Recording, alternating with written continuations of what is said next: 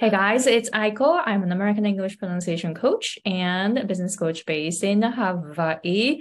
I am super, super excited that I have a guest today. Yoko, thank you very much for coming to my channel. Hello, hello. Thank you. So we started talking like a lot about your service and Mongolian yes. singing and yes. stuff. So first off, would you please tell us what you do? Yes. So, uh, hello, everybody. I'm um, Yoko Taylor here. Um, so, I provide a service called High Level Input Output. Wait a minute. So, we are doing this in English? I just noticed that. yes, whichever language you want to okay. use. All right. I'll, we can go switch back and forth.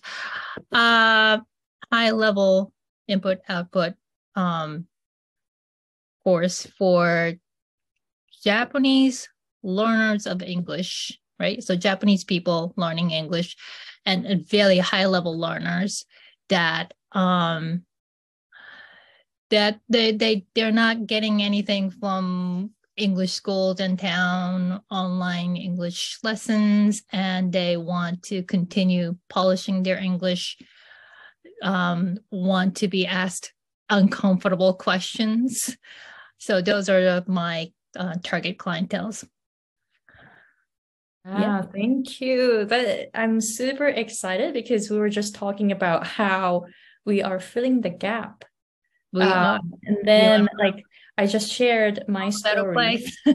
right, right. And then I was sharing a story with you just now. Like mm-hmm. uh, when I was looking for a teacher who can teach me how to breathe in an like American way or English way so that I will start sounding like more, you know, more like a native English speaker, mm-hmm. but uh, who understands the breathing. Mm-hmm. And hopefully Japanese person. But then I couldn't find any because their level was not so high. And then I ended up I ended up taking pronunciation lessons from native English speakers, and they couldn't mm-hmm. tell me anything about the breathing. So right. I was in between, and I really struggled, right? So I feel like I'm filling the gap for Japanese people who want to aim high, and mm-hmm. I feel like you are doing the same in your area of really similar, really similar. Right? Because so would you just saying that more about it? Yeah, there's a myth among Japanese people, Japanese language learners, that if you want to speak like the natives, you have to learn from the native.